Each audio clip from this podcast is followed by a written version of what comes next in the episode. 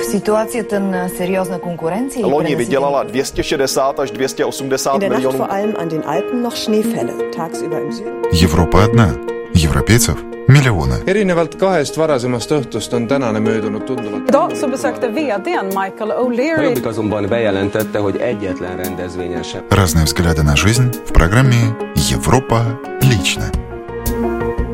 В эфире программа «Европа лично». Сегодня наш 15-минутный путеводитель по жизни европейских стран расскажет о том, почему чехи боятся наплыва мигрантов, как Польша будет бороться с исламистским государством и что придумал представитель Болгарии, чтобы быть ближе к природе, а мир сделать чище и проще. Ну а начнем с печальной статистики в Швеции. Там констатировали, что 38 тысяч женщин и девочек из Сомали, Эфиопии и Эритреи могли быть до приезда в Швецию подвергнуты ритуалу женского обрезания. При этом около 7 тысяч девочек до 18 лет. Данные эти являются выводом приблизительным, прикидкой.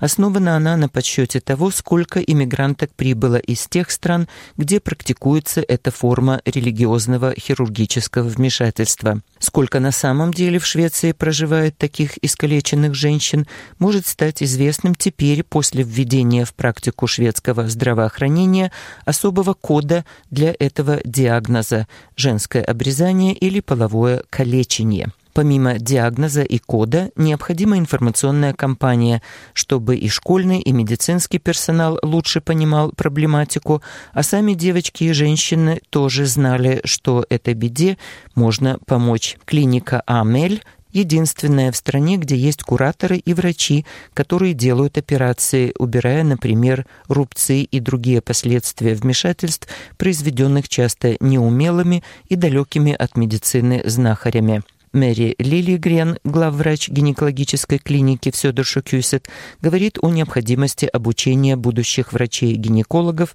которые никогда ранее в Швеции не сталкивались с подобными диагнозами. В ее клинику каждый год обращаются за помощью примерно 100 женщин. Число проведенных операций примерно 20 в год. От новостей Швеции переходим к опасениям чехов. Согласно опросам общественного мнения, чехи никогда не были сторонниками миграции. Сами чехи довольно редко переезжают за границу, а иностранцам, приехавшим в их страну, большинство коренных жителей страны тоже не рады. Чехи при этом специально выделяют в одну группу нежелательных иммигрантов. Это люди из мусульманских стран. Последний опрос, сделанный по заказу чешского радио, показал, что 90% чехов считают, что заявление на вид на жительство от граждан мусульманских стран надо рассматривать строже, чем от жителей других стран. Слово социологу Йозефу Фишеру. Eh, která, jak, jak, jakou byl eh, atentát. Конечно, в эти дни на фоне теракта во Франции естественная эмоциональная реакция населения на такие события. Эта волна со временем схлынет. С другой стороны, из прежних исследований мы знаем, что строгий подход к иностранцам и миграции, он типичный для чешского населения. Это в вопросах отражается уже давно.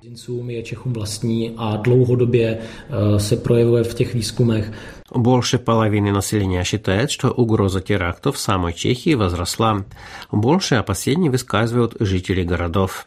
Na snadě je to, že samozřejmě lidé v městech pocitují tu... Оно и понятно. Можно предположить, что если теракт произойдет, тогда это будет в большом городе, вряд ли в провинции или деревне.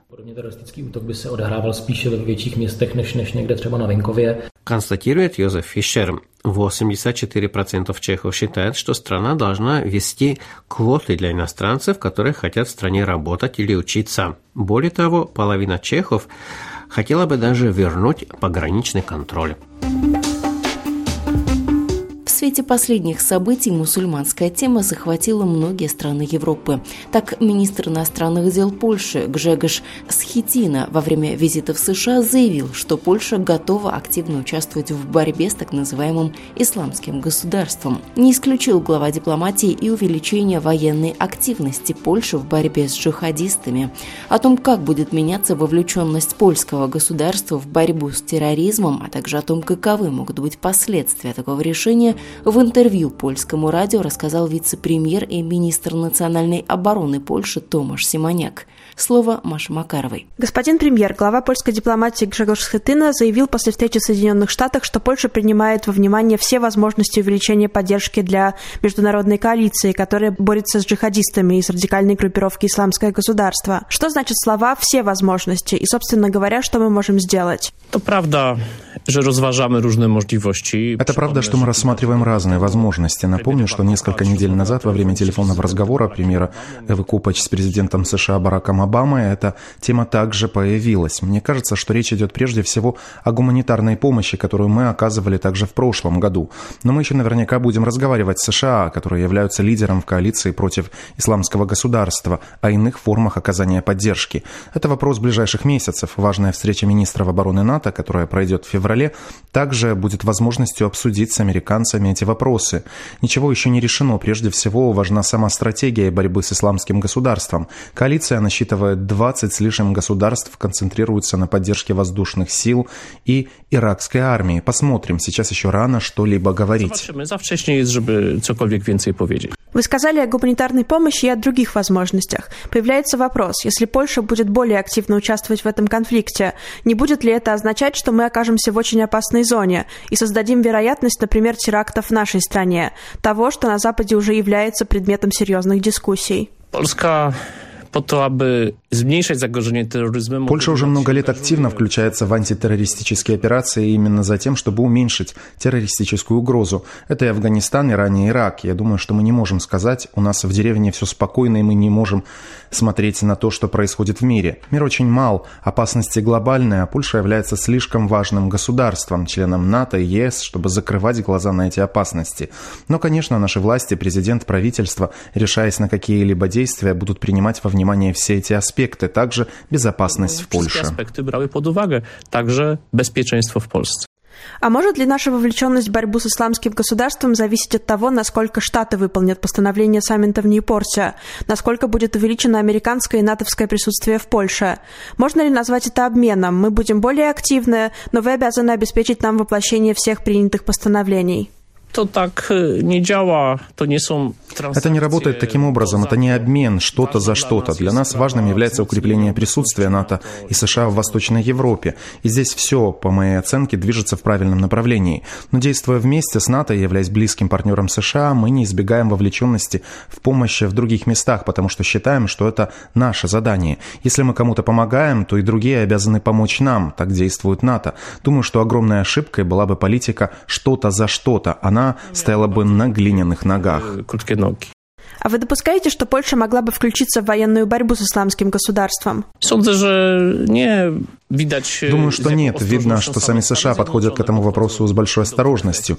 Не хотят, как говорится в Штатах, повторять третью войну в Ираке. Поэтому я считаю, что здесь возможными являются помощь, поддержка иракского государства, потому что именно оно должно принять на себя ответственность за разные действия.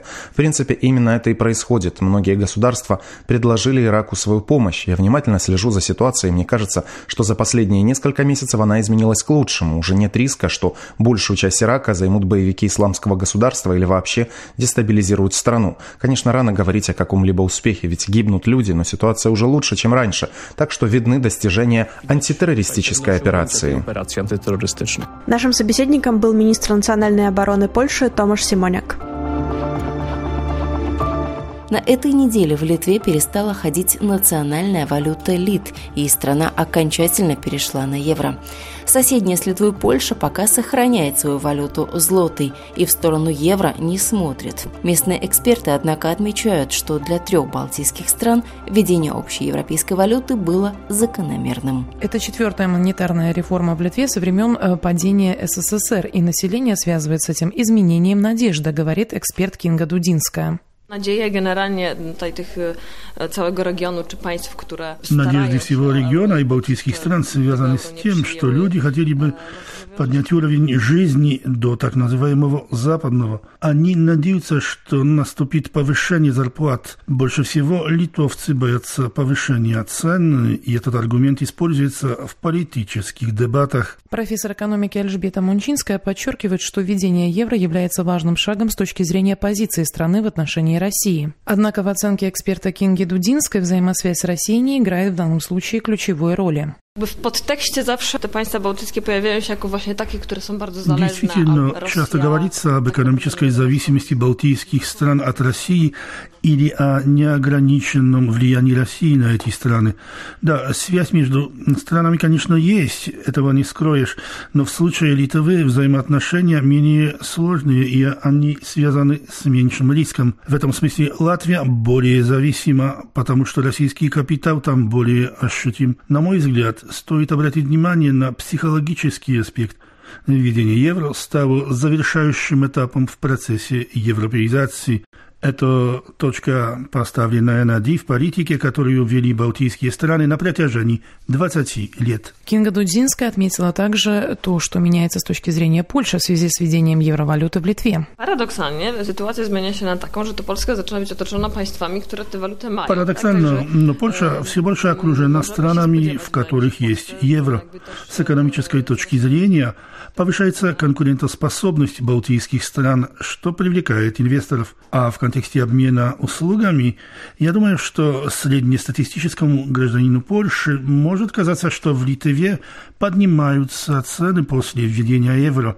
Так что поначалу могут ограничиться туристические поездки в Вильнюс. И в завершение мнение предпринимателя из Литвы Эдварда Есинского, который занимается именно туристическим бизнесом и работает на польском и литовском рынках. В моей ситуации, как для предпринимателя, это хороший шаг вперед потому что все расчеты, которые я вел с э, гостиницами, я вел в евро. Также для моих клиентов это тоже хороший шаг, потому что всегда клиенты, приезжающие из Польши, туристы, спрашивали, как менять деньги. Лучше поменять или на евро, а потом на литы, или сразу на литы. Банковская система была подготовлена очень хорошо к введению евро. А если взять во внимание общество, так мне кажется, общество лишается литовского суверенитета, литовской валюты. Это последняя национальная валюта, ее уже не будет.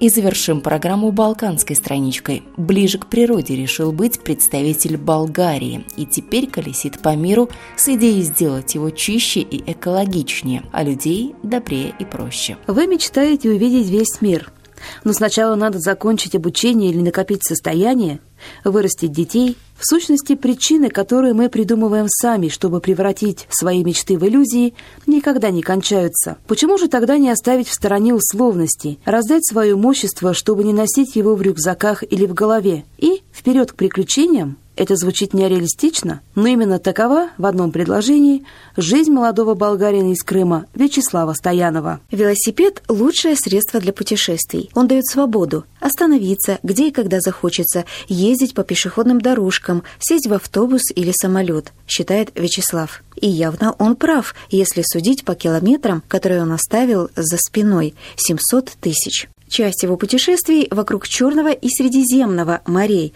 и посвящены они его инициативе по охране окружающей среды. Если какое-то из государств, граничащих с морем, не заботится об охране природы, это отражается и на остальных странах региона. Поэтому государства должны объединить усилия в этом направлении, утверждает Вячеслав. Он считает, что проблема с отходами объясняется неосведомленностью людей об ущербах, которые они сами наносят природе. Вот что рассказывает путешественник о своей поездке вокруг Черного моря. Първоначално тръгнах с нагласа да рециклираме отпадъците, но... Первоначально я отправился с идеей, что необходимо утилизировать отходы, но понял, что об этом говорить еще слишком рано, так как люди еще не научились думать об этом. До отходов мы должны утилизировать свой образ мышления в пользу окружающей среды. Вместо того, чтобы ждать, пока кто-нибудь другой сделает это, мы должны начать перемены. Не критиковать других, а меняться самим. Изменив себя, мы сделаем мир чище. Вячеслав делится, что в дорогу он часто отправляется один, так как немногие готовы расстаться с комфортной жизнью во имя приключений и знакомства с миром. Потом, однако, он всегда встречает единомышленников. Это самые запоминающиеся моменты, говорит он, когда разделяешь дорогу с кем-то. Разумеется, есть и случаи, о которых он вспоминает со смехом. Как-то раз, пока он купался в озере в Абхазии, воры украли велосипед со всем его багажом, и он погнался за ними голышом. Воспользовавшись смятением воров, он успел вытащить из рюкзака кошелек и заплатить за то, чтобы ему вернули велосипед. Ну а каких правил молодой авантюрист придерживается в дороге? Основното правило, когато влезеш в чужда държава, да потиснеш егото си, да знаешь, че ти си... Основное правило, ступив на территорию чужого государства, подавить свое эго. Знать, что ты не значишь ничего в этой стране, и не следует предъявлять никаких претензий. Второе правило, что бы ни произошло, всегда быть позитивным. Когда ты улыбаешься, то всегда привлекаешь положительное, делится Вячеслав. Недавно Вячеслав Стоянов вернулся из двухмесячной поездки в Непал. Вот какими впечатлениями делится он от места, куда люди часто ездят в поисках духовной пищи. Духовната част не бих казал, че срещнах много-много. Я бы не сказал, что духовная часть встречалась часто. Откровенно признается Вячеслав. Я ожидал большего, но Непал – это туристическое государство, и туристы меняют образ мышления местных жителей. Все превращается в бизнес. Мы старались жить среди местных людей, понять их привычки, культуру, образ жизни. Поняли, что для них эго – это пагубно. Они не хотят подчеркивать свою значимость, выставлять себя большим, чем являются на самом деле. Большинство людей живет в бедности, но не жалуется. За два месяца там мы не увидели ни одного случая, связанного с негативной реакцией, рассказал Вячеслав Стоянов.